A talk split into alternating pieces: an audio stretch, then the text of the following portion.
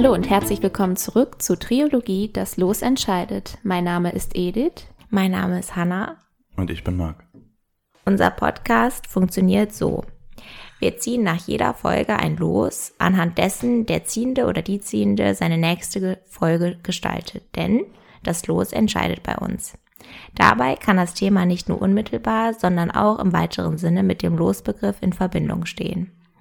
Die genaue Themenwahl liegt bei jedem selbst, auch wie die Ausgestaltung der Folge. Weil wir alle drei unterschiedliche Typen sind, ist dem Spektrum der Themen keine Grenzen gesetzt. Letztes Mal konnte ich euch das Los Völker vorstellen, und zwar mit dem Thema der Stolen Generations, dem Schicksal der indigenen Familien und Kinder in Australien. Hört mal gerne rein, um etwas mehr über diese Völker zu erfahren, nicht nur was deren Kultur angeht, sondern auch deren Leidensgeschichte mit der Zusammenkunft der westlichen Völker oder sozusagen des weißen Mannes und der Frau und wie sich das alles entwickelt hat und welche Probleme es bis heutzutage in Australien gibt. Heute freuen wir uns auf Marks Folge, die Nummer 13 mit dem Losbegriff Entwicklung. Und Edith und ich haben wie immer keine Ahnung, was Marc vorbereitet hat und wir freuen uns jetzt sehr, dir zu lauschen und sind gespannt, was du uns vorstellst. Zunächst einmal möchte ich, dass ihr mir ein Bild zeichnet. Was stellt ihr euch vor, wenn ich euch das Stichwort Sklaverei gebe? Ja, Unterdrückung, Gefangenschaft beziehungsweise Erwerb, Besitz, Umsiedlung, Verschleppung, Ausbeutung. Also eigentlich nur so negative Begriffe und Europa, schwarz und weiß, fremd. Ja. Danke. Okay, und ich habe mir jetzt ein Bild überlegt und wenn ich jetzt an den Begriff der Sklaverei denke, richtig, das war ja deiner, dann würde ich mir zum Beispiel auch ein Schiff mit Sklaven und Sklavinnen vorstellen, die irgendwie gezwungen werden, durch die Weltmeere zu segeln in ganz fremde Orte, die angekettet sind wahrscheinlich, vielleicht auch auf der Oberfläche des Schiffes und auch darunter, in sehr engen Positionen, das ist, was ich mir dann vorstelle, und irgendwie alles zurücklassen müssen oder dazu gezwungen werden und gar nicht wissen, was mit denen passieren wird. Vielleicht auch nichts verstehen, was um ihn rum gesprochen wird, wo auch Gewalt vielleicht auch eine wichtige oder beziehungsweise so an die Tagesordnung gehört. Das ist das, was ich mir vielleicht vorstelle oder Plantagenarbeit, all diese harschen Bedingungen. Also ihr beide habt ein sehr negativ geprägtes Bild von Sklaverei. Tatsächlich muss man festhalten, dass Sklave nicht gleich Sklave bedeutet sondern es, man könnte es in einigen Situationen auch mit positiven Konnotationen verbinden, zum Beispiel Schutz.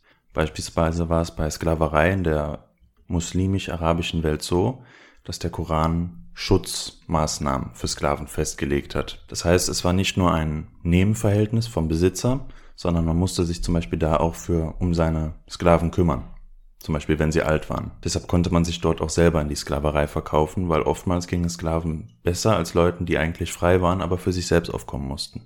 Das Bild, das wir aber meistens im Kopf haben, und das würde ich jetzt bei euch einfach auch mal so vermuten, ist die sogenannte Chattel Slavery, also die Eigentumssklaverei, wo wirklich die Sklaven dem Willen ihres Besitzers ausgeliefert sind.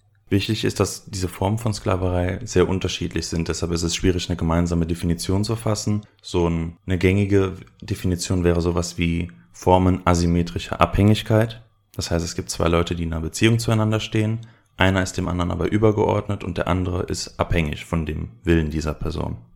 Entwicklung ist mein Los und ich habe vor, eine Entwicklung nachzuzeichnen, nämlich das Leben und den Status von Schwarzen in den Vereinigten Staaten im 19. Jahrhundert also von der Sklaverei über die eigentliche Befreiung bis hin aber dann weiter zur Unterdrückung zur Bürgerrechtsbewegung. Das ist so unser Fahrplan.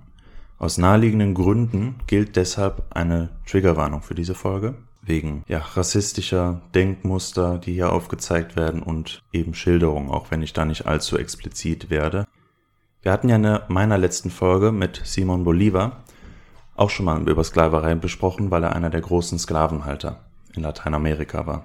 Deshalb haben wir über die Kolonien gesprochen, über die Kolonialmächte, vor allem Spanien und so, die eben Arbeitskräfte brauchten. Und die haben die in der neuen Welt gebraucht, weil es da Ressourcen gab. Warum konnten sie die Indigenen nicht nehmen oder was war das Problem mit denen? Ich kann mir vorstellen, es gab es ja wahrscheinlich nicht mehr so viele in der Menge, weil die ja schon vorher durch die Krankheiten und so weiter umgekommen sind oder durch die Verfolgung. Und ich könnte mir das als zweiten Punkt vielleicht noch vorstellen, dass das mit der, das ging jetzt auch ein bisschen komisch, aber mit der Ausdauer einer Arbeitskraft vielleicht da weniger war als jetzt bei zum Beispiel schwarzen Menschen. Der erste Teil war eigentlich schon gut. Die Indigenen sind ja sehr schnell weggestorben, weil die mit die Krankheiten ja nicht kannten. Und als dann die Europäer ihre Krankheiten wie Pocken und sowas mitbrachten, starb halt ein Großteil der Bevölkerung. Und deshalb brauchte man halt andere Arbeitskraft. Und es gab ja einfach weiße Siedler, die rübergekommen sind. Und selbst wenn es kein Geld gab, wurde ihnen quasi die Überfahrt bezahlt und die Schuld, die sie dann hatten, konnten sie abarbeiten. Nichtsdestotrotz sind das ja auch teurere Arbeitskräfte. Man hat auch das Problem, dass sie jederzeit abhauen können und sich einfach verstecken, weil wenn die einfach in die nächste Stadt laufen, die erkennt man ja nicht auf Anhieb. Und das ist natürlich dann ein Vorteil, den gewisse andere Gruppen durch ihr phänotypisches Erscheinungsbild dann nicht haben. Und deshalb ist man dazu übergegangen, Sklaven zu holen aus Afrika. Noch kurze Anmerkung äh, zum Begriff, wenn ich hier schwarz benutze, zielt das in erster Linie weniger auf die Hautfarben oder den Ton ab, sondern meint einen gemeinsamen kulturellen Erfahrungshintergrund, der sie zum Beispiel von Weißen in der Gruppe unterscheidet, die diesen bestimmten Erfahrungshintergrund nicht haben. Und in dem Sinn wird der Begriff meistens benutzt. Habt ihr schon mal was vom transatlantischen Dreieckshandel gehört? Ja. Ja, wir haben, das ist lustig, weil wir haben einmal so eine Probefolge gemacht, wir drei, ganz am Anfang, als wir noch in der Planung waren. Und da habe ich das mal tatsächlich recherchiert für eine mögliche Folge. Jetzt muss ich nochmal gut überlegen. Waren das, war das ein Handelsabkommen zwischen den Vereinigten Staaten? War das nicht Vereinigte Staaten, Großbritannien und noch etwas? Liege ich da komplett falsch? Man kann es noch allgemeiner fassen. Es gibt die drei Punkte die neue Welt Amerikas? Ja, Nordamerika, Südamerika und dann wahrscheinlich die afrikanischen Länder. Genau, Afrika man, ja. und Europa. Und es gab jetzt ah, okay. einen Zyklus. Und zwar gingen die Europäer nach Afrika und machten was? was ja, Handel. Die haben Handel betrieben mit den dortigen. Sie wollten Stammes aus Afrika ein bestimmtes Gut haben. Ja. Und welches Gut haben sie gekauft? Menschen. Genau. Von den dortigen Stammesherren oder so. Genau. Wohin sind sie mit denen gefahren? Nach Amerika. Genau. Die haben dann da auf den Plantagen gearbeitet und alles Mögliche erzeugt. Zum Beispiel Zuckerrohr. Zum Beispiel. Okay, was noch? Tabak. Genau. Dann der Klassiker, wenn wir an die USA denken, an die Plantagen. Baumwolle. Richtig. Auch sowas dann noch wie Rum oder Kaffee hatten da auch erwirtschaftet und das wiederum nach Europa gebracht. Und dann mit dem Geld, was man da hat, neue Sklaven gekauft. Und das war dieser Zyklus.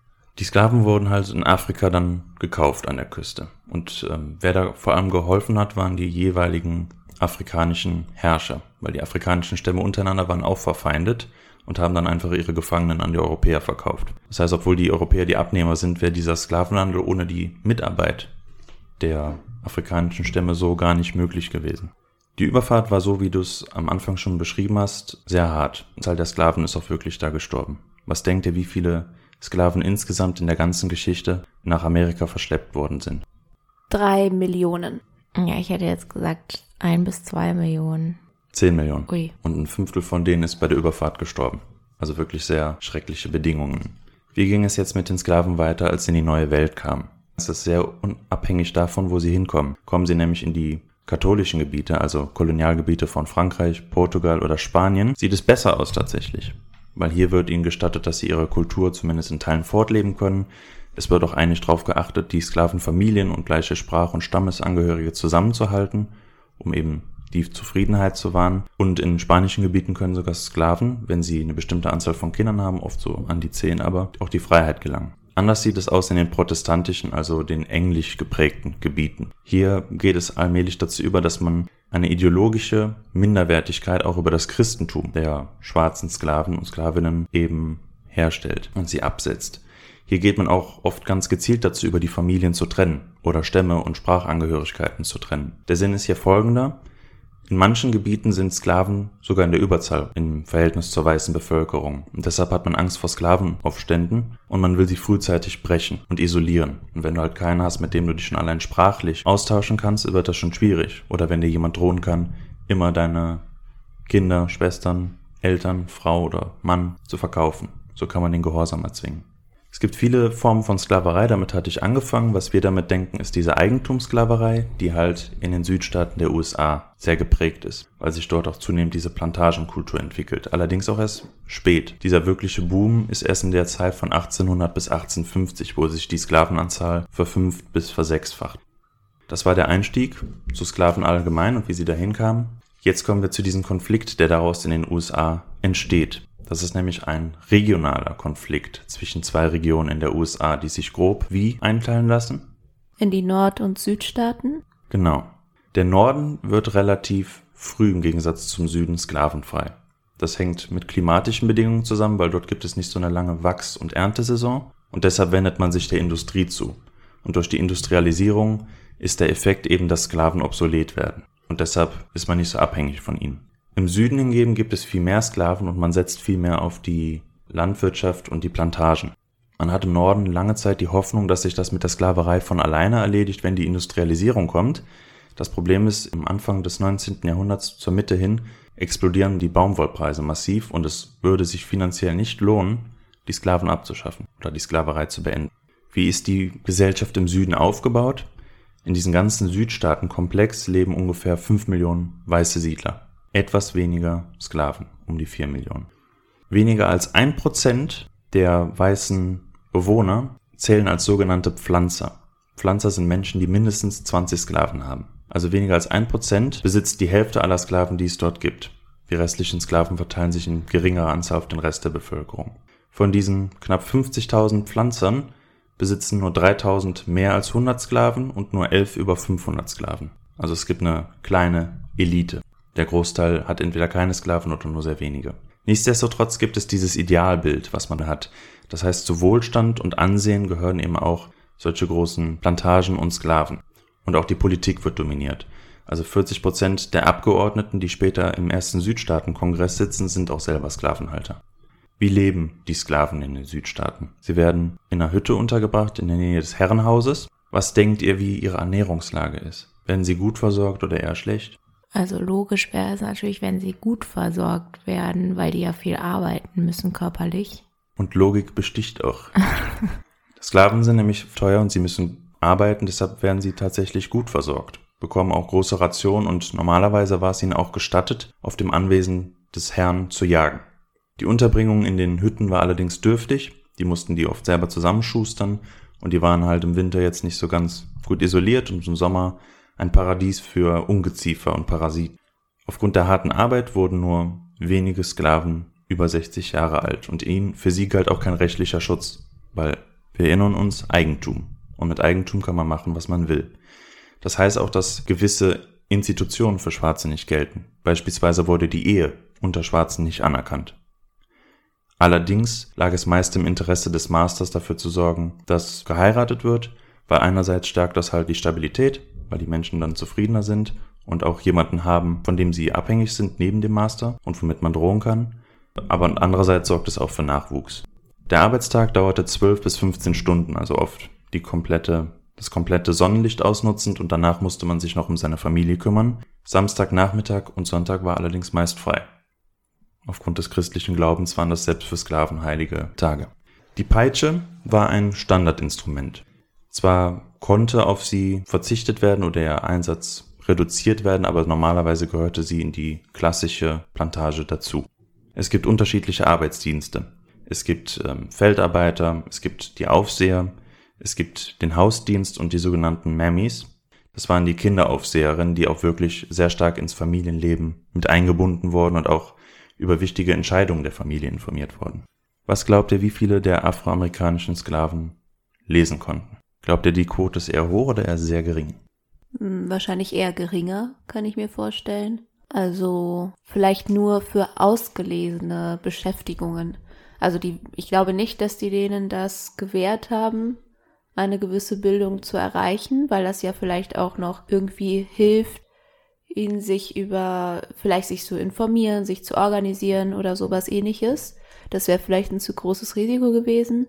Ich kann mir vorstellen, dass vielleicht so ganz erlesene Beschäftigungen oder Zwangsbeschäftigungen, wie vielleicht für diese Mammies, könnte ja sein, dass das da schon der Fall ist, weil die ja vielleicht den Kindern so Geschichten vorlesen müssen oder sowas, also die beschäftigen müssen, könnte sein. Deshalb würde ich jetzt mal so schätzen, fünf bis zehn Prozent. Was denkst du? Oh, keine Ahnung, aber so von der Art der Frage sage ich jetzt einfach hoch. Ede sagt gering, dann sag ich hoch. Weil wenn du schon so eine Frage stellst, dann, also weiß ich nicht, gerade auch, weil wir es ja auch davon hatten, dass wir eigentlich ein eher negatives Bild von Sklaven haben, glaube ich, dass jetzt eher so eine positive, in Anführungszeichen positive Nachricht kommt. Doppelte Psychologie. Es sind knapp fünf Prozent. Ah, okay. Hat auch einen praktischen Sinn, denn die Sklaven dürfen das und Sklavinnen dürfen das Gelände nur verlassen, wenn sie einen Passierschein mit sich haben. Und werden sie auf der Straße kontrolliert und können sowas nicht vorweisen, werden sie halt verprügelt und zurückgeschickt.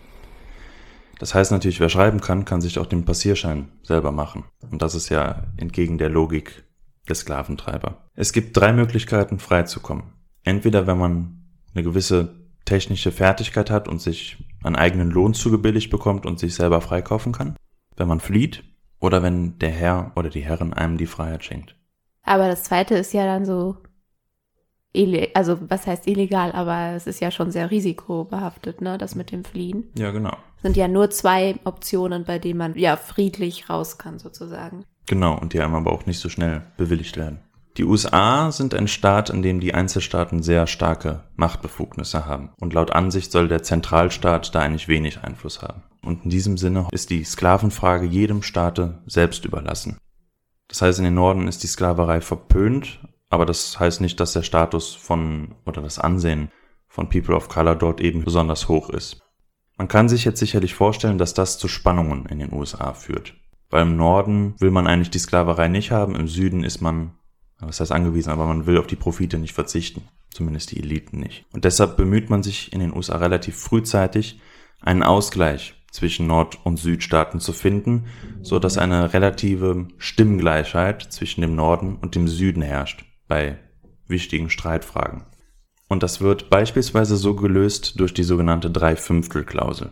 Es gibt im Süden ja deutlich weniger Einwohner als im Norden und deshalb rechnet man die Sklaven auf die Stimmen der Weißen zu drei Fünfteln auf. Das heißt, die Schwarzen selber dürfen ja nicht wählen, aber ihre Bevölkerungsanzahl wird auf die Stimmen der Weißen draufgerechnet, sodass eine Stimmgleichheit zwischen Norden und Süden besteht. Aber selber haben sie natürlich keine Stimme. Nö. Oder ab. Nee. Okay. Man wählt quasi für seine Sklaven mit. Was natürlich eigentlich un ungerecht ist, aber diese Gleichheit herstellen soll.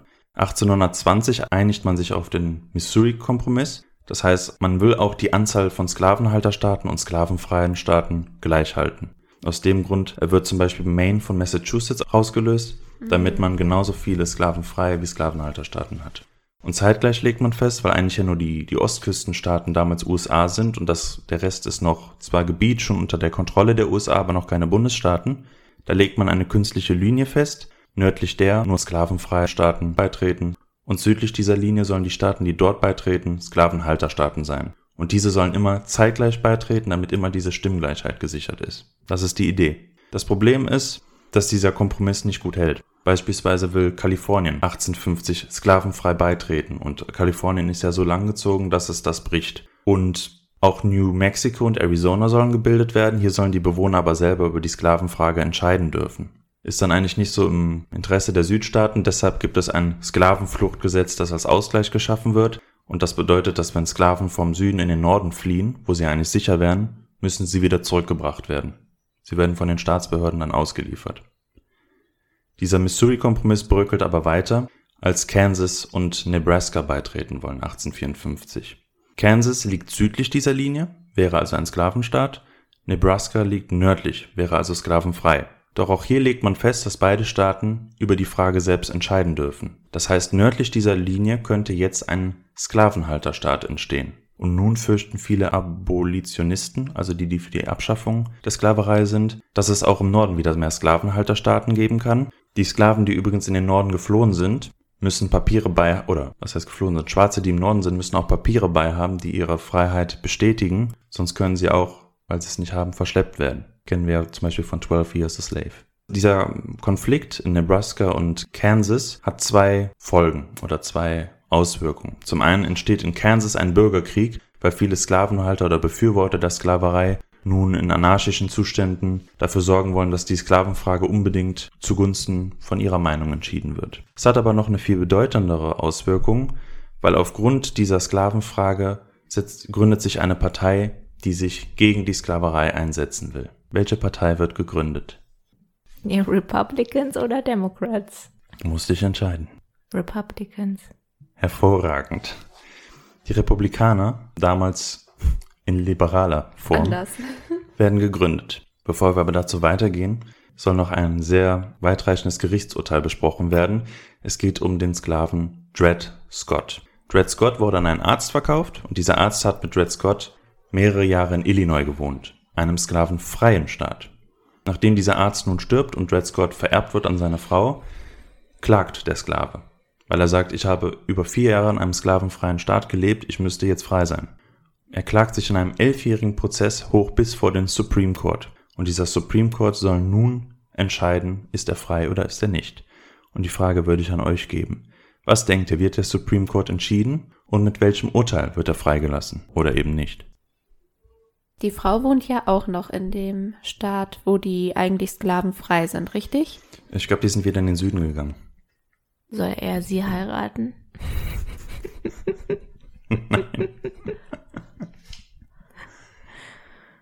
Keine Ahnung. Vielleicht ist er nicht mehr Sklave, aber geht dann so eine wirtschaftliche Beziehung ein, also so der Grundstein für nicht mehr Eigentum sein. Also das Eigentum wird quasi aufgelöst, aber dass sie so eine Art Vertrag vielleicht miteinander eingehen. Sehr interessanter Vorschlag. Vielleicht ist ja der Supreme Court, obwohl der ja eigentlich, das muss ja unabhängig sein, als eigener Körper sozusagen. Ja, er vertritt die Verfassung. Aber er vertritt die Verfassung und vielleicht kann es sein, dass die Verfassung.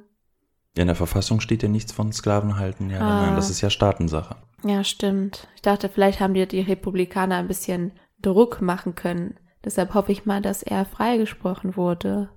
Der Supreme Court lehnt 1857 die Freilassung ab. Mit der Begründung, Eigentum darf nicht aufgrund des Wohnortes des Eigentümers entwendet werden. Und das Gericht gibt ihm auch noch ein paar mit, weil sie sagen, dass Afroamerikaner eine untergeordnete und unterwürfige Klasse von Menschen seien. Und sie sagen auch eigentlich, so durch die Blume, hätten sie sich gar nicht mit diesem Fall befassen müssen, weil nur amerikanische Staatsbürger vor dem Verfassungsgericht klagen dürfen und nicht Eigentum. Das oberste Gericht geht sogar noch einen Schritt weiter und nun wird im Norden langsam die Panik warm, denn dieser Missouri-Kompromiss mit dieser Nord-Süd-Linie wird für verfassungswidrig erklärt, weil Antisklavengesetze würden in die Freiheit der Staaten eingreifen und wären deshalb nichtig. Es kocht also langsam über. Wirkmächtig in dieser Zeit ist auch ein bekannter Roman, Onkel Toms Hütte. Ich weiß nicht, ob ihr den vielleicht kennt, Onkel Tom's Cabin von 1852 von Harriet Beecher Stowe und ist ein Bestseller, der auch vielen Weißen, vor allem im Norden, auf eine empathische und sensible Art das Leid von Sklaven näher bringt und deshalb auch so für viel Resonanz in die Richtung sorgt, wenngleich der Roman später und vor allem in heutiger Zeit auch für die Darstellung dieses Protagonisten Onkel Tom kritisiert wird. Darauf muss man kurz eingehen, weil was dort gezeigt wird, ist gewissermaßen äh, eine Überlebensstrategie von Schwarzen. Dieser Onkel Tom wird zum Beispiel von seinem Master geschlagen und er bleibt aber trotzdem immer unterwürfig, höflich und gutmütig. Das ist bei Sklaven eine Überlebensstrategie. Denn dass man sich anpasst und unterwürfig ist, soll quasi dem Master demonstrieren, dass man keine Bedrohung ist, um nicht sonstige Strafen zu erhalten. Dieses Verhalten nennt man das Uncle Tom-Syndrom. Das gilt bei People of Color auch als Beleidigung. Beispielsweise hat der Bürgerrechtler Malcolm X Martin Luther King immer einen äh, Uncle Tom und das N-Wort benutzt, weil er eben nicht radikal genug war mit seinen Forderungen für die Gleichheit. Und deshalb nach der Pfeife der Weißen so tanzen würde. Das ist also böses Wort. Nun tritt aber ein Mann aufs Feld, der für den Süden eine Persona non grata wird, der später als Präsident auftreten wird. Ihr habt sicherlich schon eine Ahnung, wer das ist. Ich glaube, es könnte sich um Abraham Lincoln handeln. Ganz genau. Mitte des 19. Jahrhunderts, Abraham Lincoln. Und der führt Wahlkampf zunächst, weil er überhaupt ähm, in den Senat einziehen will. Und in Illinois geht er dafür auf Wahlkampftournee und hält auch Reden. Zwei davon oder zwei Ausschnitte davon würde ich euch gerne vorlesen lassen. Ich denke, Sklaverei ist moralisch und politisch gesehen falsch. Ich wünsche mir sehnlich, dass sie sich in den USA nicht weiter ausbreitet, und ich wäre nicht dagegen, würde sie allmählich im ganzen Land verschwinden. Ich denke aber, wir dürfen uns in den Staaten, wo es Sklaverei gibt, nicht einmischen, denn die Verfassung verbietet dies und das allgemeine Wohlergehen verlangt dies nicht von uns. Wir müssen dennoch aber das Wiederauferstehen des afrikanischen Sklavenhandels und die Verabschiedung territorialer Sklavengesetze von Seiten des Kongresses verhindern. Das war eine Rede, die er im Norden von Illinois gehalten hat, wo die Stimmung moderater ist. Im Süden ist sie etwas konservativer und erhält er zum Beispiel folgende Rede. Ich habe weder direkt noch indirekt die Absicht, in die Institution der Sklaverei einzugreifen, wo sie ausgeübt wird. Ich glaube, dass ich weder die rechtliche Handhabe noch die Neigung dazu verspüre. Ich habe nicht die Absicht, politische und soziale Gleichheit zwischen den weißen und schwarzen Rassen zu schaffen. Es gibt einen physischen Unterschied zwischen diesen beiden, welcher nach meiner Ansicht beiden möglicherweise auf ewig verbieten wird, in vollkommener Gleichheit zu leben. Insofern ist es eine Zwangsläufigkeit, dass es dort einen Unterschied gibt, und ich bevorzuge es genauso wie meine Herausforderer, dass die Rasse, der ich angehöre, die überlegene Stellung innehat. Ja, also das ist der Präsident, der später als der große Held und eigentlich der Sklavenbefreier eingehen soll. Er ist aber, er verabscheut die Sklaverei, aber er ist kein Hardcore-Abolitionist. Das heißt, er hat eher die Hoffnung, dass sich die Sklaverei irgendwann von selbst erledigt, wenn man erkennt aus der Logik und wenn die Industrialisierung da einsetzt, dass das Ganze einfach unnötig ist.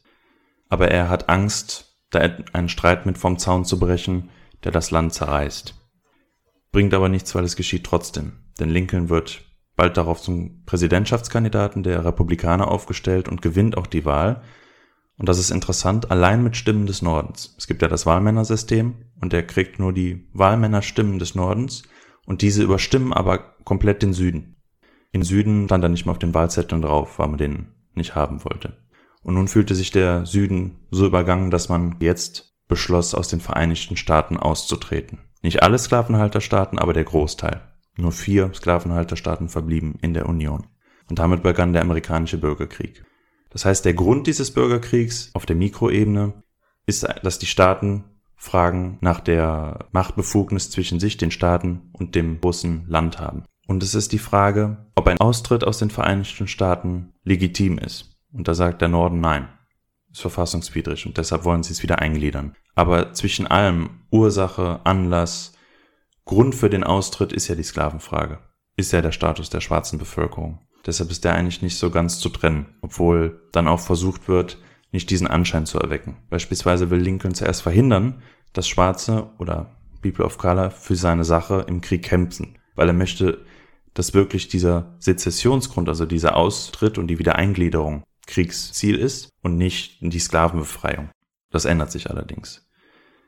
Er hat auch noch andere Befürchtungen. Er hat nämlich Angst, wenn er jetzt noch die Schwarzen in die Armee holt, wäre das Problem, dass die vier Sklavenhalterstaaten, die noch drin sind, auch noch austreten. Oder er hat Angst, dass es Desertationen von weißen Soldaten gibt, wenn die Reihe an Reihe mit Schwarzen kämpfen müssen, obwohl die auf ihrer Seite sind. Der Süden hat eigentlich im Krieg überhaupt keine Chance, weil er ist unterlegen in Kapital, weniger Soldaten, weniger Ausrüstung und nichtsdestotrotz schlägt sich der Süden militärisch gesehen wacker und schlägt dem Norden immer wieder Finden. Und es gelingt ihm lange, eben durch dieses Talent auch seiner Heerführer diese Niederlage aufzuhalten und immer wieder auch Schlachten zu gewinnen. Das führt dann dazu, dass auch neue Strategien entwickelt werden und schließlich Sklaven oder die schwarze Bevölkerung auch zum Heer zugelassen wird. Das heißt, 200.000 Afroamerikaner treten dann auch dem Heer der Nordstaaten bei, allerdings in getrennten Armeeeinheiten. Die kämpfen also in eigenen schwarzen Bataillonen, in Anführungszeichen. 63 wird dann die Emancipation Proclamation verabschiedet, die besagt, dass all diejenigen Sklaven frei sein sollen, die in den Staaten leben, die rebellieren. In diesen kompletten Südstaaten, die gegen den Norden kämpfen, werden die Sklaven befreit. Nicht aber in den vier Sklavenhalterstaaten, die noch im Norden der Union geblieben sind, weil er hat Angst, die zu verprellen. Zuerst werden die schwarzen Truppen auch schlechter bezahlt, schlechter besorgt und erst ein Jahr vor Kriegsende 1864 wird durch ein Gesetz die Gleichstellung, der gleiche Sold und die gleiche Ausstattung befördert. Die Abschaffung der Sklaverei offiziell in den USA erfolgt erst bei Kriegsende 1865 und gilt dann im ganzen Land. Das heißt, dieser Bürgerkrieg von 1861 bis 65 endet dann mit der Kapitulation des Südens und der Wiedereingliederung in der Union. Lincoln wird wiedergewählt, jedoch passiert dann ein äußerst folgenschweres Ereignis für die weitere Geschichte der schwarzen Bevölkerung in der USA. Was passiert nämlich mit Lincoln? Er wird ermordet, also mittels eines Attentates. Ist das nicht im Theater? Mhm. Und jetzt wird's ganz fatal, denn sein Vizepräsident wird ja der neue Präsident. Das ist Andrew Johnson. Und der wird wirklich eine der grauenhaftesten Fehlentscheidungen, die man auf dem Präsidentenstuhl hatte. Dieser Andrew Johnson ist Südstaatler und ist Vizepräsident geworden, weil Lincoln Einheit im Land demonstrieren und nicht nur das Diktat des Nordens zeigen wollte. Und er ist Südstaatler durch und durch und er wird in den folgenden Jahren alle Gesetze mit Veto blockieren, die die Lebensumstände der Schwarzen verbessern wollen. Die Zeit von 1867 oder vom Kriegsende dann bis 1877 nennt man die Reconstruction. In dieser Zeit sind die Südstaaten vom Norden besetzt, obwohl Frieden ist. Und sie sind vom Wahlrecht auch ausgeschlossen, also auch politisch entkräftet und haben keine Stimme im Kongress und im Senat. Das Land ist verwüstet und das Land wurde den Sklavenhaltern erstmal weggenommen. Das heißt, jetzt wäre eigentlich Platz, eine neue Gesellschaftsordnung aufzubauen. Der Süden hat natürlich einen großen Hass, den sie schüren gegen den Norden und auch gegen die schwarze Bevölkerung und es kommt immer wieder zu Lynchjustiz. Verlässliche Zahlen gibt es erst für die Zeit danach, also vom Ende der Reconstruction 1877 bis 1950 werden über 4400 Schwarze bei Lynchungen getötet. Das sind oftmals wirklich öffentliche Ereignisse, wo tausende Leute hinkommen und sich Folterungen und Hinrichtungen von Schwarzen angucken. Ich verzichte hier aber dann auf weitere Schilderungen. Es wird auch eine bekannte Organisation gegründet, der Ku Klux Klan. Der setzt sich aus vielen Offizieren und Soldaten der konföderierten Armee, also der Südstaaten, zusammen, der erste Grand Wizard, also Großhexenmeister, ist auch ein General der Südstaaten. Und die verüben eben immer wieder Lynchattentate, und zwar nicht nur gegen Schwarze, sondern sie werden auch gegen Weiße verübt, und zwar gegen solche, die sich gegen die Diskriminierung von People of Color einsetzen. Der Ku Klux Klan löst sich aber schon dann in den 70ern wieder auf, aber nur weil die staatlichen Diskriminierungsmaßnahmen von Seiten der Bundesstaaten so effektiv sind, dass die quasi nicht nötig werden, um People of Color klein zu halten. Folgenschwer ist jetzt wieder unser Präsident Andrew Johnson, der auf Versöhnung setzt und deshalb eigentlich die alten Großgrundbesitzer und Eliten ihr Land zurückgibt und diese alten Stellungen und Machtstrukturen wieder einsetzt und bestätigt. Also die Schwarzen sind jetzt eigentlich frei, aber sie sind quasi wieder gezwungen, in die alten Arbeitsplätze auf dem Land und der Landwirtschaft zurückzukehren. Auch weil viele Südstaaten Gesetze erlassen, die Arbeit in anderen Sektoren verhindert beispielsweise in South Carolina, ist abseits des Agrarwesens oder der Agrarkultur das Arbeiten für People of Color verboten. Das heißt, sie sind zwar frei, leben aber weiter unter prekären und abhängigen Bedingungen auf den Südstaaten, Plantagen. Und werden die da denn bezahlt? Also das ist dann schon eine bezahlte, aber wahrscheinlich ja, auch sehr gering. Genau. Okay. Sie werden zwar bezahlt, aber nicht gut. Aufgrund der Niederlage entsteht im Süden etwas, ein Mythos, den man Lost Cause nennt, also die verlorene Sache. Und das ist der Glaube, für etwas Gutes, für etwas Ehrenwertes gekämpft zu haben, für die Kultur des Südens, die vom Norden unterworfen wurde. Und da geht es dann nicht so sehr um die Sklavenfrage, die im Hintergrund steht, sondern man wollte eigentlich die Rechte der Einzelstaaten verteidigen und das wurde vom Norden nicht gestattet. In einer Literatur, die ich gelesen hatte von Keegan, der hat diesen Mythos, was man darunter versteht, ganz gut zusammengefasst. Das Land der Magnolienblüten, Herrenhäuser mit weißem Säulenportikus, hübschen Demoiselles auf den Plantagen und zufriedenen Sklaven. Edith, woran erinnert uns diese Idylle? An den Film oder an das Buch vom Winde verweht. Ein wahnsinnig wirkmächtiger Film. War auch zumindest lange der meistgesehene Film überhaupt. Ich habe den noch nie gesehen. Ist auch von 39, glaube ich. Ein Film, der auch das Bild vom Süden und vom Mythos wahnsinnig prägt. Ich habe den Film vor einiger Zeit auch gesehen und ich kenne noch jemanden, der den Film gesehen hat. Und die Person kann mir sicherlich auch sagen, wie dort People of Color dargestellt werden. People of Color werden in dem Film leider als sehr dumm dargestellt meist. Auch, dass die die Sprache zum Beispiel nicht richtig sprechen können. Also viele Fehler im Englischen machen einige auch als sympathisch, zum Beispiel der Familie gegenüber, wie die, die Mammy, die sie auch, die nennen die auch einfach nur Mammy, also auch gar keinen sozusagen richtigen Namen bekommt. Die Sklaven, die zum Beispiel im Haus wohnen, als ob die der Familie auch sehr sympathisch gegenüber sind, während die Sklaven im Feld ja dann auch, glaube ich, irgendwann zum Beispiel auch für, ich weiß nicht, haben die Südstaaten auch eine Sklavenarmee gehabt oder nicht? Nee, nee okay, nee, sorry. Nee. Aber nee, die müssen dann, die werden dann auch irgendwo hingeschickt für Arbeiten oder so während des Krieges, vielleicht Aufbauarbeiten mhm. oder was auch immer. Also auf jeden Fall, ja, leider halt natürlich ein sehr verzerrtes Bild in dem Sinne, dass die Menschen wirklich wie sehr dumm dargestellt werden. Problematisch. Waffenbesitz war übrigens für People of Color im Süden verboten, auch nach dem Krieg. Dieser Lost Cause ist eigentlich bis heute so ein Ding in den Südstaaten, zumindest in den konservativeren Kreisen wir haben auch moderne Debatten, die darauf stoßen. Also vor ein, zwei Jahren wurde, glaube ich, im letzten Südstaatenstaat die Flagge geändert, weil da noch immer die Flagge der Konföderierten drin war. Oder die Statuenstürze. Die kommen eigentlich aus dieser Region, weil viele Südstaaten-Generäle und sowas als Statuen da abgebildet sind und viele wollten das nicht mehr hinnehmen, haben deshalb die Statuen da beschmiert oder umgeworfen. Der Bund hat dann genug von den Diskriminierungen, die dann von den Bundesstaaten ausgehen und erlassen dann zusätzliche Verfassungszusätze, um den Status von People of Color zu schützen, beispielsweise durch die Verankerung des Verbots von Sklaverei. Oder sie regeln jetzt eigentlich wirklich fest, wie man Amerikaner wird, nämlich alle, die auf amerikanischem Boden geboren sind, sind amerikanische Bürger und müssen auch vor der Willkür des Staates mittels Gesetzen geschützt werden. Und diese Amendments sind eben Bedingungen, dass die Südstaaten politisch in den Kongress und den Senat, also mit politischer Machtgewalt, wieder partizipieren dürfen. Unser beliebter Supreme Court vermerkte dann 1883, dass man auf jeden Fall verhindern muss, dass von staatlicher Seite aus Diskriminierung geschieht. Von privater Seite aus kann man das aber eigentlich nicht verhindern und gibt so Privatpersonen quasi einen Freifahrtschein für Rassismus. Weil man immer noch unzufrieden damit ist, wird 1870 der 15. Verfassungszusatz ausgegeben, und zwar egal welche Hautfarbe oder Rasse man hat, Race ist immer der amerikanische Begriff für die ethnische Zugehörigkeit, das Wahlrecht steht ihnen zu. Tatsächlich in dieser ersten Zeit nach dem Bürgerkrieg wird das Wahlrecht von People of Color auch wirklich ausgeübt. Nie wieder, bis heute, haben schwarze Menschen so viel gewählt wie in dieser Zeit. Und ihnen gelang es auch wahnsinnig, in die Repräsentation zu gelangen. Das heißt, viele Einzelstaatsparlamente waren auch wirklich zum großen Teil von People of Color besetzt. Das war natürlich ein Umstand, der für die Südstaatler, die weißen Südstaatler, schwer zu ertragen war und deshalb erließ man weitere Gesetze, um dieses Wahlrecht zu erschweren. Beispielsweise wurde eine Kopfsteuer verlangt, um wählen zu können, eine sehr hohe. Es wurden Lese- und Schreibtests verlangt. Wir wissen ja, die meisten hatten diese Fähigkeit nicht, waren damit ausgeschlossen. Problem war, Gesetze müssen ja für alle gelten, auch für die Weißen. Und deshalb wurde auch die Großvaterklausel eingesetzt.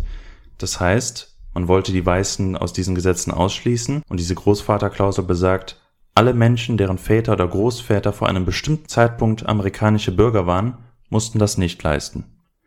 Wenn man bis 1865 aber noch Sklave war, konnten ja die Väter und Großväter nicht amerikanisches Bürgerrecht haben und dementsprechend galt diese Kopfsteuer und diese Schreibtests für die Schwarzen, für die Weißen aber nicht. Und dadurch, dass die Gesetze für alle gelten, ist nach Denkart der Südstaatler keine Diskriminierung vorhanden, aber effektiv hat man quasi mit einem Schlag die schwarze Bevölkerung daraus gehalten. Zusätzlich hat der Ku Klux Klan auch noch die, die es trotzdem versucht haben, bei den Wahlkabinen angegriffen. 1875 wird die Civil Rights Bill verabschiedet und die soll dafür sorgen, dass öffentlichen Institutionen oder Verkehrsmitteln dass People of Color dort freien Zugang haben. Das darf der Staat nicht verbieten, auch die Einzelstaaten nicht. Aber auch hierfür haben die Südstaatler eine kreative Lösung entwickelt, die sogenannten Jim Crow Gesetze. Jim Crow, also Jim die Krähe, muss man kurz erklären, weil das hat auch wieder einen rassistischen Hintergrund. Früher sind Menschen wie in so einer Art Zirkus umgezogen mit so Spielmannsliedern. Und in den 1830ern haben dann einige weiße Menschen sich geblackfaced und sind quasi als Schwarze aufgetreten. Allerdings in einer rassistischen Darstellung. Es ging also immer darum, den faulen und selbstzufriedenen, immer glücklichen, aber auch diebischen Schwarzen zu imitieren. Also ganz klar rassistische Denkart. Und nach diesem Bild oder nach diesem Spielmannslied wurden dann diese Jim Crow-Gesetze genannt. Und die Idee war, okay, wir können People of Color nicht verbieten, dass sie öffentliche Institutionen besuchen, deshalb kriegen sie eigene. Und das ist quasi die Erfindung der Segregation, also der Rassentrennung. Es gibt eigene Krankenhäuser, eigene Transportmittel, eigene Schulen für schwarze und für weiße Menschen. Das soll erlaubt sein. Separate but equal ist dann der Spruch, also getrennt, aber gleich, beziehungsweise gleichrangig, gleichwertig. Aber de facto war es das nie. Hm. War das denn so, dass diese Gebäude, wurden die dann von den Weißen sozusagen errichtet oder mussten das dann auch People of Color machen? Also sich selbst drum kümmern, zum Beispiel dann irgendwas zu bauen oder eine Schule zu errichten und so weiter. Also es gab zwar Gelder, aber halt immer viel weniger. Beispielsweise wurde ins Schulsystem für schwarze Menschen immer weniger Geld gegeben. Es gab auch deutlich weniger Krankenhäuser für schwarze Menschen, was ja dann auch gesundheitstechnisch eine Benachteiligung ist. Das heißt, eigentlich war die Idee von Südstaatlern und dem Verfassungsgericht, dass es okay ist, wenn es diese Segregation gibt, solange es gleichwertig ist, aber de facto war es das ja nie. Weil finanziell und von der Ausstattung war es halt immer schlechter. Die Segregation wurde dann 1896 durch einen weiteren Prozess geprüft. Und zwar hat man sich überlegt, man wollte künstlich dieses Gesetz anfechten. Das heißt, eine Bürgerrechtsorganisation hat sich überlegt, okay, wie verfassungsmäßig stichhaltig ist diese Gesetzgebung und sie wollten eine Situation simulieren, um es zum Prozess kommen zu lassen. Und zwar haben sie einen Mann afroamerikanischer Abstammung, Homer Plessy, dazu bewegen können, er soll das Gesetz absichtlich verletzen, indem er in einem Zug in einem Abteil für Weiße sitzt.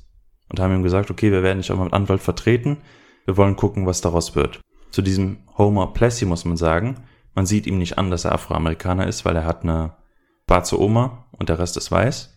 Laut Rechtsprechung der Amerikaner gilt er damit aber trotzdem als schwarz. Trotzdem nur dieser einen Großmutter. Das heißt, er kaufte sich dann ein Erste-Klasse-Ticket, setzte sich in ein weißes Abteil und informierte dann den Fahrkartenkontrolleur darüber, dass er eine schwarze Großmutter hat und eigentlich hier nicht sitzen dürfte. Der wollte ihn dann rauswerfen, der Kontrolleur, hat er gesagt, nö, deshalb bekam er ein Strafticket von 25 Dollar und wird rausgeworfen. Und dann hat diese Organisation geklagt und hat sich bis vor den Supreme Court klagen können und der sollte dann urteilen. Gleiche Frage, wie hat der Supreme Court dieses Mal 1896 entschieden? Ist er genauso furchtbar wie zuletzt oder hat er sich eines Besseren belehrt? Vielleicht eher schlecht. Also letztes Mal war es ja schon schlecht, sagen wir mal, dass es diesmal wieder so ist und die wieder so blöd sind. Ja, schwierig. also, ich würde auch sagen, eher schlecht. Zehn Punkte für Gryffindor. Ein Auszug aus dem Gerichtsurteil. Das Ziel des 14. Verfassungszusatzes war ohne Zweifel die absolute Gleichheit beider Rassen vor dem Gesetz durchzusetzen, aber es liegt in der Natur der Sache, dass es nicht das Ziel sein konnte, auf der Hautfarbe basierende Unterschiede abzuschaffen oder im Unterschied zu politischer, soziale Gleichheit oder eine Vermischung der beiden Rassen durchzusetzen, zu Bedingungen, die für beide unbefriedigend sind. Also ja, die Verfassung ist dafür da, politische Gleichheit zu schaffen, aber nicht im sozialen Kontext. Hier wird jetzt die Gesetzgebung der Segregation offiziell bestätigt. Und es gibt in vielen, oder zumindest in den Südstaaten, eine Trennung von schwarzem und weißem Leben mit eigenen Institutionen. Und diese Gesetzgebung ist am Ende fast 100 Jahre gültig, bis 1957 und 64. 1915 kommt ein sehr wirkmächtiger Film raus, Birth of a Nation. Das ist ein, je nach Dreh, zwei- bis dreistündiger Stummfilm, der den Bürgerkrieg behandelt und erzählt eigentlich zu den absolut großen Filmen der Filmgeschichte. Revolutionär für die Zeit. Auch mit vielen neuen Techniken. Ist auch eigentlich der erste große Hollywood-Film, obwohl die Hollywood-Phase ja erst deutlich später kommt. Und es gibt Schlachten mit Tausenden von Statisten, Nachtfilmung, Kamerafahrten und besondere Perspektiven und, und, und. Aber es gibt eben auch eine gewisse Darstellung. Auch wieder sehr wirkmächtig. Ähnelt auch ein bisschen vom Winde verweht, denn die People of Color sind hier wieder böse, dumm oder wieder ihrem Herren treu ergeben, also wieder mit dem Onkel Tom Syndrom. Ich habe ein Plakat mitgebracht, das für diesen Film wirbt. Und das kann mir die Hanna gerne mal beschreiben. Man sieht einen Ritter. Was ist das? Da kommen wir gleich zu. Beschreib es mal. Also man sieht einen Mann auf einem Pferd, der sieht aus, ja, so ein bisschen wie ein Ritter, aber irgendwie auch nicht. Also der hat einen Metallhelm an mit so einer ganz langen Spitze, wie so ein Einhorn obendrauf. Und hat einen Umhang an und trägt auch so eine, ja nicht Fackel, aber so ein Kreuz, ganz, genau. was brennt. Ja, das heißt irgendwas antireligiöses, oder? Und er ist auf einem Pferd, was auch so ein, ja, wie nennt man das bei einem Pferd, aber auch wie so ein Umhang trägt. Und da ist auch ein Wappen drauf, also ein weißes Kreuz auf rotem Hintergrund. Ah, da steht auch als Unterschrift The Fiery Cross of the Ku Klux Klan. Das ist ein Ritter. ja, und The Birth of a Nation, genau so heißt ja der Film. Und ja. Vielen Dank. Ich muss auch sagen, deine Beschreibung war sehr gut als Ritter, denn als ehrenhafte Ritter und Verteidiger und Retter des Südens wird der Ku Klux Klan dort auch dargestellt. Und dieser Film ist die, dementsprechend sehr wirkmächtig, weil es kommt zu einem Revival des Ku Klux Klans, der neu gegründet wird. Und dieses Mal wird er auch eine wirklich große Organisation und sammelt bis in die 20er Jahre viereinhalb Millionen Mitglieder. Puh. Er wird im Folgenden dann aber wieder an Bedeutung verlieren. 1914 wird dann auch die Segregation im öffentlichen Dienst, also eigentlich nicht nur in den Südstaaten, sondern auf der Bundesebene durchgesetzt. 1914, also ein Jahr vor dem Film. Mhm. Ein Jahr vorher schon. Es kommt aber das positive Ende. In den 50ern und 60ern setzt dann die schwarze Bürgerrechtsbewegung ein. Sie klagen zum Beispiel vor dem Verfassungsgericht dagegen, dass das Schulwesen ja getrennt ist in Schwarz und Weiß und die Gleichheit da nicht gegeben ist. Und tatsächlich wird dem stattgegeben und die Rassentrennung an Schulen ist illegal. Jetzt sagt der Bundesstaat Arkansas aber, dass sie das nicht wollen. Und jetzt wird dem Präsidenten aber die Faxen dicke und er lässt die Nationalgarde mobilisieren, denn diesen schwarzen Schülern, die in die Schule wollten, wurde die Lynchjustiz angedroht. Kindern. Und deshalb werden die halt mit Soldaten in die Schule begleitet und die neuen schwarzen Schüler können dann da zur Schule gehen. Nächster Fall ist die schwangere Claudette Colvin. Die sitzt im Bus auf einem weißen Platz, will aber dann nicht Platz machen. Und sie wird quasi die... Wann, ne wann, wann? Auch in den 50ern. Okay. Wenige Monate später macht Rosa Parks ihr das nach. Es wird zwar so spontan inszeniert, es ist aber ein geplanter Vorgang. Und wahrscheinlich ist sie deshalb auch bekannter als Claudette Colvin. Und auch das löst jetzt die Debatten und Proteste aus gegen diese ungleichen Sitzplatzverteilung. Weil oftmals gibt es nicht getrennte Busse, sondern auch im Bus, dass die Schwarzen hinten sitzen müssen oder so. In den 60ern werden schließlich auch weiße Studenten für die Proteste rekrutiert. Und die Bürgerrechtsbewegung, die schwarze Bürgerrechtsbewegung wächst an. Es gibt zum Beispiel ja Martin Luther King, der die berühmte I Have a Dream Rede vor dem Lincoln Memorial hält, also auch wieder ein richtungsweisender Platz. Und es ist damals mit 250.000 Protestierenden die größte Demo, die es bis dahin gegeben hat. Und seine Taktik ist die des sozialen Ungehorsams, das heißt Gewaltverzicht. Er erhält dafür auch später den Friedensnobelpreis. Wir hatten ja letzte Folge bei dir, Edith, das Gedicht gehabt und wie schwierig es ist, in einer unterlegenen Position Kritik und Protest zu äußern, weil du bist, bist immer der identifizierte Patient, der quasi ausrastet, obwohl dir ja das Unrecht angetan wird. Und obwohl hier die People of Color weiter schikaniert werden, ist das ja die entscheidende Strategie, um eben ihre Interessen durchzusetzen, ohne eben als Rebellen oder sonst was abgestempelt zu werden. Und sie zwingen damit auch die Politik zum Handeln. Der Präsident Lyndon B. Johnson verabschiedet dann im Kongress oder setzt es durch, einmal den Civil Rights Act von 1964 und im folgenden Jahr den Voting Rights Act. Und endlich werden die Rechte, die Bürgerrechte und das Wahlrecht, die schon 100 Jahre vorher eigentlich bewilligt worden waren, konnten jetzt auch wirksam umgesetzt werden. Dieser Lyndon B. Johnson, für den muss man eine Lanze brechen, weil was seine Präsidentschaft wirklich überdeckt, ist der Vietnamkrieg, sehr negativ. Innenpolitisch ist aber auf jeden Fall einer wirklich der bedeutendsten Präsidenten schlechthin. Es gibt die Rassismen bis heute, auch mit strukturellem Rassismus, aber der eben diesen, diese systematische Benachteiligung von Staatswegen durch diese Gesetzgebung beendet hat. Und der auch wusste, was für Konsequenzen das hatte. Denn seit der Wiedereingliederung der Südstaaten waren die Südstaaten immer demokratisch gewesen, weil die Demokraten damals noch die Konservativen waren. Und er ahnte schon, dass mit seiner Gesetzgebung der Süden für die Demokraten auf Jahrzehnte verloren sind. Diese Entwicklung setzte sich dann fort und heute sind die Gebiete ja republikanisch. Ist auch ganz interessant, dass Republikaner und Demokraten diesen liberalen und konservativen Kurs getauscht haben. Und obwohl es ja ihm geschadet hat und seiner Partei hat er diese Gesetzgebung durchgesetzt.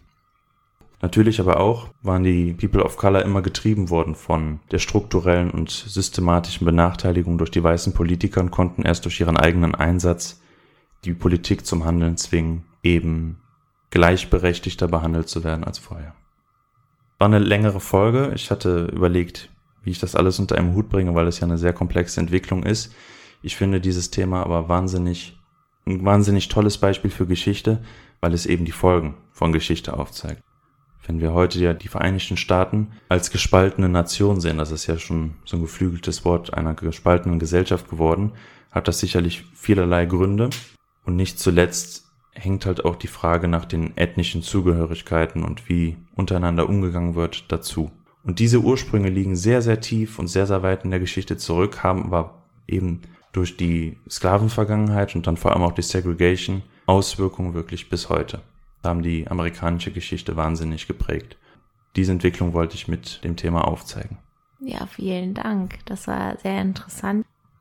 Vielen Dank, Marc. Ich fand die Folge auch sehr interessant, wie Hannah. Und ich habe auch vieles, glaube ich, noch dazugelernt. Ich fand das super interessant bei dem Teil, wo du das nochmal erklärt hast, wo die Staaten sich so entscheiden mussten, ein bisschen, ob die jetzt die Sklaverei zulassen oder nicht. Und je nachdem dann, wie das, wie das Land sich so ein bisschen geteilt hat in den Norden und Süden. Das fand ich sehr irgendwie neu. Also das kannte ich nicht so. Über den Bürgerkrieg wusste ich schon Bescheid, aber dass das solche Auswirkungen auch auf vielleicht diese Gebiete hatte und wie kompliziert das dann war, wie mit Kalifornien und so, finde ich sehr interessant. Und wie stark das dann natürlich auch die ganze Politik beeinflusst hat und wie lange das auch wieder gedauert hat, obwohl die ja eigentlich irgendwie so wie auf Papier hatten sie ja diese Rechte, nur die wurden ja nicht umgesetzt, ne, über diese 100 Jahre. Und das ist ja schon enorm und auch sehr sehr traurig, dass das so lange gebraucht hat. Es ist auf jeden Fall ein sehr gutes Beispiel für Entwicklung. Und es, das tut es ja noch immer, ne, dass, dass sich vieles entwickelt. Und ich habe auch so das Gefühl, dass sich in den USA auch leider vieles, vieles wieder zurückentwickelt in so Menschenrechtssituationen. Man muss ja auch sagen, die Benachteiligung geht ja auch weiter. Und es gibt immer noch so Gesetzesversuche, die vor allem eben gegen People of Color gerichtet sind oder die am härtesten treffen, um ihnen das Wahlrecht abzusprechen. Beispielsweise in vielen Staaten verlierst du dein Wahlrecht, wenn du ein Jahr im Gefängnis warst. Und von Gefängnisstrafen sind People of Color nochmal stärker betroffen, nicht nur wegen der prekären Lebenssituation, in der sie sind, sondern weil sie einfach vor Gericht im Durchschnitt auch länger und härter bestraft werden als weiße Menschen. Ja, das ist gemein. Ja, es ist auch erschreckend, wenn man überlegt, 1964 ist noch nicht mal 60 Jahre her. Und da gab es das noch. Also, es ist echt nicht lange her. Also, da war doch dieser Civil Rights Act, ne? Genau. Ja, ja. Es erinnert mich ein bisschen so wie bei der letzten Folge. Da haben die ja auch die indigenen Völker aus Australien auch erst in den 60er Jahren die politischen Rechte bekommen. Das ist genau das Gleiche. Ja, vielen Dank. Das war echt interessant auch spannend zu sehen, wie lange es einfach braucht, um so Strukturen zu verändern, gerade rückblickend dann. Und wie sehr, das meintest du ja eben schon, wie sehr das dann auch die Gegenwart noch prägt oder eben Verhältnisse jetzt auch in den USA oder was du auch meintest, wie sich das gewandelt hat mit den Republicans und den Democrats und dann auch wieder, wie politische Entscheidungen getroffen werden und wie wichtig es ist für PolitikerInnen, sich entsprechend der Gesellschaft, in der sie gewählt werden, sich zu verhalten. Also das Beispiel von Lincoln, dass er in den Südstaaten eine komplett andere Rede gehalten hat als in den. Also im Süden von Illinois. Äh, ja, so. Also Nordstaat, aber wo es im Süden viele gab, die dem nicht so abgeneigt genau, waren. Genau, genau. Dass da einfach so viel Strategie und Kalkulation auch dabei ist. Was man, finde ich, auch nicht immer so komplett verübeln kann, weil man ja weiß, leider, dass die Wahrheit ist, dass es darauf ankommt. Wisst ihr, was ich meine? Also mhm. einerseits denkt man sich so, boah, wie kann man sowas machen? Irgendwie die, ist gar keine Integrität. Aber auf der anderen Seite weiß man auch, ja, wenn PolitikerInnen das nicht machen, ist die Wahrscheinlichkeit hoch, dass sie gar nichts durchgesetzt bekommen oder gar nicht gewählt werden und gar nicht erst die Möglichkeit bekommen, irgendwie etwas zu verändern. Ja, ja, genau. Mhm, das stimmt. Deshalb finde ich den Schritt von Lyndon B. Johnson daneben so nobel weil mhm. es ja eben wirklich gegen die Parteiinteressen ging. Mhm. Das wusste ich auch gar nicht irgendwie. Das ist bei mir auch total untergegangen, dass der das so letztendlich durchsetzen konnte. Ja. ja, vor allem, weil ich habe hab mein Referat über den Vietnamkrieg gehalten und gerade durch den, also er war ja nur in den ersten paar Jahren noch Präsident Aber da hat er ja richtig an, Kredit ansehen. ja, da genau verloren. Also da wurde er ja super kritisiert und gerade auch in den USA ist ja auch in Po- Außenpolitik so extrem angesehen oder wichtig und so ein riesiges Thema. Ja, dann geht sowas Innenpolitisches oft ein bisschen verloren. Und hat innenpolitisch sehr viel gemacht. Also er war ein wahnsinnig gesetzesfreudiger Präsident. Unter ihm wurde dann auch die Armut wahnsinnig gesenkt, Bildungsprogramme. Das ist alles aber überschattet vom Vietnamkrieg. Ja, Schade. Aber was ich auch interessant fand, oder das war mit diesen Frauen oder diesem einen Mann, die das so organisiert haben, wie Rosa Parks oder davor die Schwangere und dann wirklich so den Mut hatten, das zu tun. Wenn ich in der Situation wäre, ob ich mir das so trauen könnte, wenn man schon so weiß, wie der Ku Klux Klan ist und wie fürchterlich die Menschen sind oder auch so ganz normale Familien, wie vielleicht gewaltbereit sie sind, auch bei diesen Kindern, die zur Schule wirklich so mit so Polizei und alles begleitet werden mussten. Das ist ja schon richtig, richtig mutig. Gerade, dass das oberste Verfassungsgericht dich schützen sollte und es aber nicht getan hat und immer wieder gegen diese Einzelfälle entschieden hat und so Politik noch jahrzehntelang möglich gemacht hat. Ne? Ist ja auch schockierend. Ja, das stimmt. Ich glaube, das war halt auch wahrscheinlich deshalb für Hannah und mich immer ein bisschen schwer, so vorausschauend irgendwelche Antworten geben zu können, weil das ja immer irgendwie ein bisschen anders oder so unmenschlich entschieden wurde, dass man so richtig die Hoffnung verliert, ähm, wie die das damals gehandhabt haben. Deshalb finde ich den Punkt auch wichtig, dass du den erwähnt hast. Dankeschön. danke. Jetzt steht unser Louis-Topf vor Marc, denn er darf seine nächste Folge ziehen. Und er greift rein und es ist ein blaues Los. Da da da da. Von Hannah. Ah, Sprache. Uh, sehr cool. Das habe ich vergessen, dass wir das hatten, aber cool. Wusste ich auch nicht mehr. War Ich auch nicht. Interessant. Sehr schön, Dankeschön. Dann mal gucken, was mein Hirn dazu findet. Bestimmt etwas, bin ich mir sicher. Ja, und jetzt freuen wir uns, weil Edith uns noch eine Frage stellen wird. Ich liebe den Teil. Die Frage des Tages, präsentiert von Toblerone. Ihr müsst wissen, Marc hofft, dass wir das gesponsert werden. Okay. Also, meine Frage des Tages an euch ist, oder der Episode, wenn ihr euch vorstellen könntet, in die Schuhe eines oder einer Ermittlerin zu schlüpfen oder die eines berühmten Detektiven oder der Detektivin, die ihr kennt. Das muss jetzt auch niemand sein. Äh, es kann jemand sein, das, den es in Wirklichkeit gibt oder gegeben hat oder den ihr aus der Popkultur in Filmen oder aus Büchern kennt. Wer würdet ihr gerne sein und warum? Also, boah, das ist schwierig. Wie heißt der nochmal der von äh, Also Conan ich habe eine. Äh, Sherlock Holmes? Ja, schon. Nee, den wollte ich sagen. Dann seid ihr Sherlock Holmes und Dr. Watson. Ein Team. Wir sagen es einfach beide. Ist auch egal. Gleichzeitig. Ja. Und dann müssen wir so. Ja. Und dann sagen wir, So. Sherlock Sherlock Holmes. Okay, dann bist du aber Watson. Also ich denke halt an, wir haben jetzt beide Sherlock Holmes gesagt, ich muss sagen, ich ähm, denke dann direkt an Benedict Cumberbatch. also an den modernen Genau. Sherlock Holmes. Und- das kennst du, Marc, noch nicht. Du kennst das, Hannah, ne? Ja, Hat sie gefallen? Ich finde ja, das richtig cool. Ja, mir hat's richtig Ah. gut gefallen. Ich finde auch, dass er das einfach super gut macht. Und ja, keine Ahnung, einfach diese Skills zu haben, so, das ist doch generell die Traumvorstellung. Also das fand ich früher auch immer ganz toll. Ich habe auch immer gerne so Detektivbücher gelesen. Und wenn man sich so vorgestellt, weil man erkennt so jede Spur und man kann direkt tausend Verknüpfungen herstellen und weiß sofort, keine Ahnung, was das und das bedeuten könnte. Ich wollte auch mal eine Zeit lang so tatsächlich so zur Polizei beziehungsweise so Oh. Kriminal, wer ist es? Ermittler? Ja, Inspektorin? werden, genau. Und ich hatte auch mal überlegt, in die Forensik zu gehen. Also ich finde das Oh. Thema, ja, aber es ist schon, also es war so nach dem Abi. Mhm. Ähm, also ich finde das Thema einfach extrem spannend. Ja. So. Aber du hast den traditionellen Sherlock Holmes im Kopf. Ich hatte jetzt so ein ja, Sir Arthur Conan Doyle und viktorianisches England gedacht und Aber das ist doch auch eine gute Lösung, dann ist Hannah so Benedict Cumberbatch und du bist der Viktorianische. Erzähl ruhig weiter. ja gerade dann, wenn man nicht so viele technische Möglichkeiten hat, so Fingerabdruck und alles war ja erst später.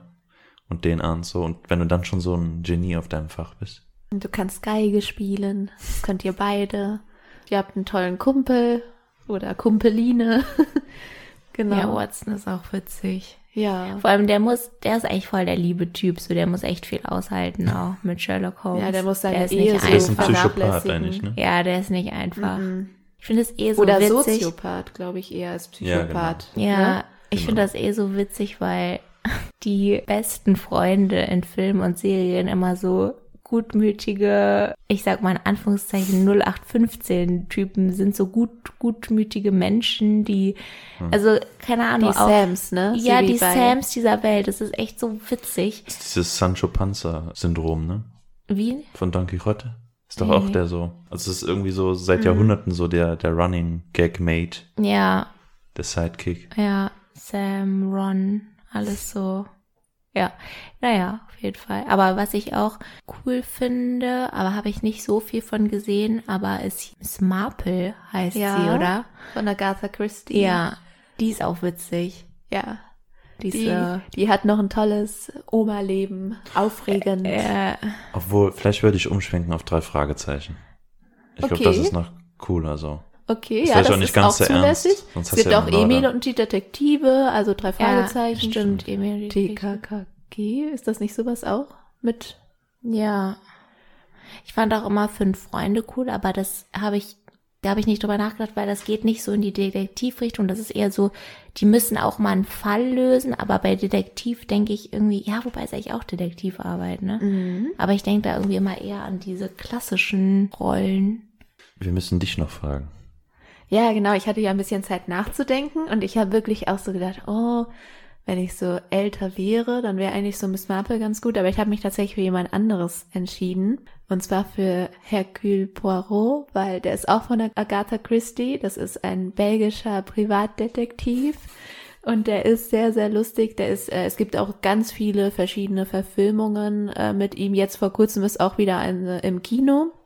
Tod auf dem Nil, auch eine sehr berühmte, die, also es gibt so bestimmte Filme von ihm oder der Orient Express, der dann zum Beispiel auch öfters und ein bisschen unterschiedlich dargestellt wird mit vielleicht einer anderen Person, die dann zum Beispiel den Mord begangen hat oder die Morde und das ist dann immer, finde ich, super spannend.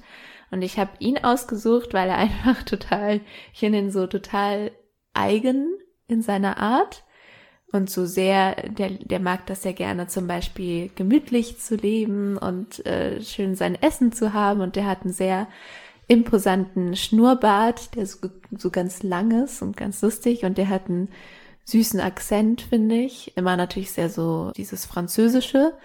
Und er reist halt durch die ganze Welt. Und ich glaube, das fände ich richtig toll, weil ich weiß zum Beispiel, das ist ein Detektiv, der halt ganz viele tolle Orte, auch sehr luxuriös, irgendwie so tolle Hotels oder irgend sowas kennenlernen und deshalb habe ich den ausgesucht, um ein bisschen umherzureisen. Ja, cool.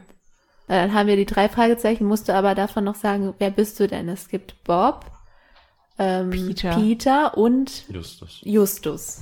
Oder Justus. Ich glaube, ich bin der Justus. ja. Justus ist echt Ich glaube, du bist eigentlich so eine Mischung aus Bob und Justus.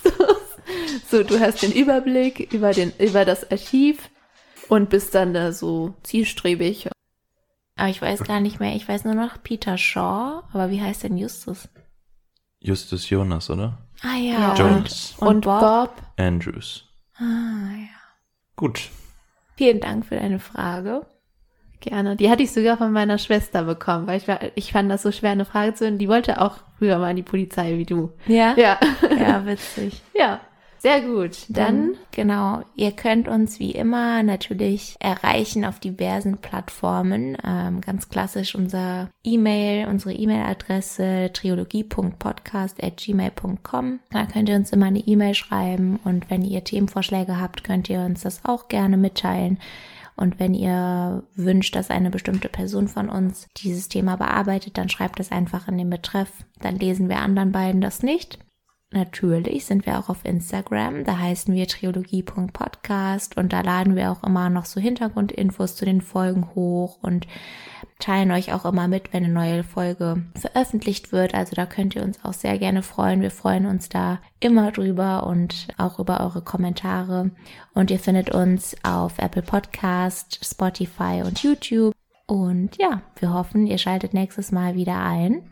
In zwei Wochen. Genau. Da ist dann nämlich Hannah dran. Und zwar mit dem Thema Vorbilder. Und genau, ja, Marc, dann viel Erfolg für deine neue Geschichte zum Thema Sprachen. Da könnt ihr ja auch sonst äh, Vorschläge reinschicken. Vielen Dank, dass ihr eingeschaltet habt. Auf Wiedersehen. Bis dann. Tschüssi.